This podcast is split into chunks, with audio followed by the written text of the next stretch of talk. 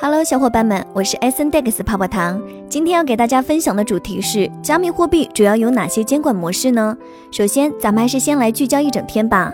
一，据英国经济学人报道，美国中部地区凭借低廉的电价以及绿色电能优势，争相引入加密数字货币的挖矿企业，以振兴地方经济。二，周三公布的 SEC 文件显示，摩根士丹利旗下基金在六月份比特币价格处于低点时，买入了全球最大比特币基金灰度比特币信托的大量股份。三，八月二十七日消息，巴拿马提出了旨在监管比特币、NFT 和加密货币的提案，该法案草案旨在吸引对加密货币挖矿的外国投资。接下来的深度文章来自全球区块链合规联盟，敬请聆听。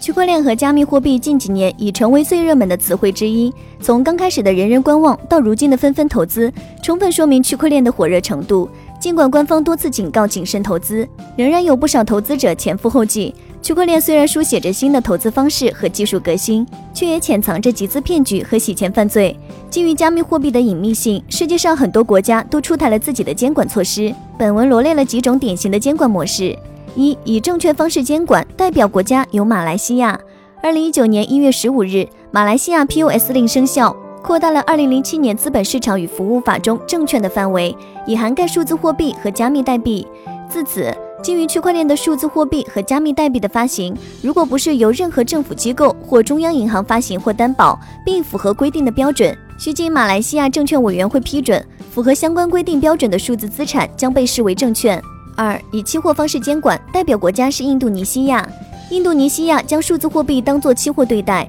印度尼西亚商品期货交易监管局是最主要的监管机构，对加密货币监管适用期货监管的相关法律法规。加密货币不能作为支付方式，金融机构也不能从事加密货币活动。加密资产交易所交易的加密资产必须是该局批准的列在专门列表中的种类。当前，其已批准了二百二十九种加密资产。三联合监管。这指的是在现有的法律框架对加密货币进行多种方式联合监管，主要代表国家是美国，既有基于证券法的证券监管，也有基于大宗商品交易法的大宗商品监管。在美国一九九三年证券法中，作为证券的一种类型是投资合同。如果数字货币的发行或转售一旦被认定为证券销售，就可能受到 SEC 的监管。对于一些虚拟货币而言，美国大宗商品期货交易委员会可以将其作为大宗商品的一种加以监管。在二零一七年十月，该委员会发布的关于虚拟货币的初级读本显示，将虚拟货币视为大宗商品，与 SEC 将虚拟货币视为证券之间不存在矛盾。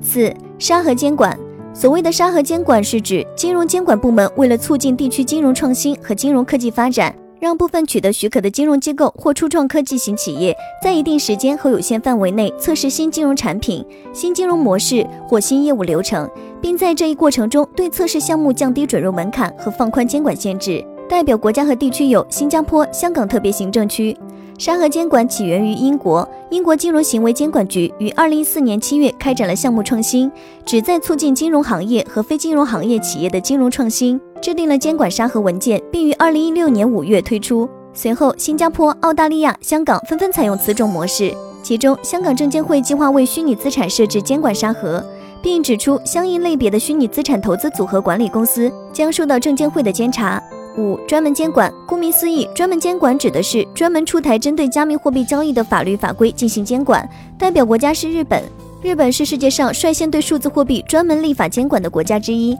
为应对虚拟货币监管要求，日本修改了支付服务法，专门增加第三章之二虚拟货币，要求提供虚拟货币交易服务的人员必须在日本金融厅完成登记注册，并建立与其他金融机构类似的内控制度、记录保管制度与可疑交易报告制度，否则就可能面临行政处罚或刑事追诉。根据支付服务法，虚拟货币是指可以不特定的人作为付款方式使用，不以货币计价的加密货币，如比特币和以太币等。如果某种虚拟货币属于上述定义的范围，则应当适用支付服务法，必须通过虚拟货币交易服务提供商进行贩售；而如果虚拟货币不属于支付服务法的定义，则出售或发行虚拟货币依然可能还受到证券监管和预付支付监管。六、禁止监管。禁止监管也是最严厉的监管措施，代表国家是中国。虽然中国工业和信息化部以及中央网络安全和信息化委员会办公室两部委联合发布关于加快推动区块链技术应用和产业发展的指导意见，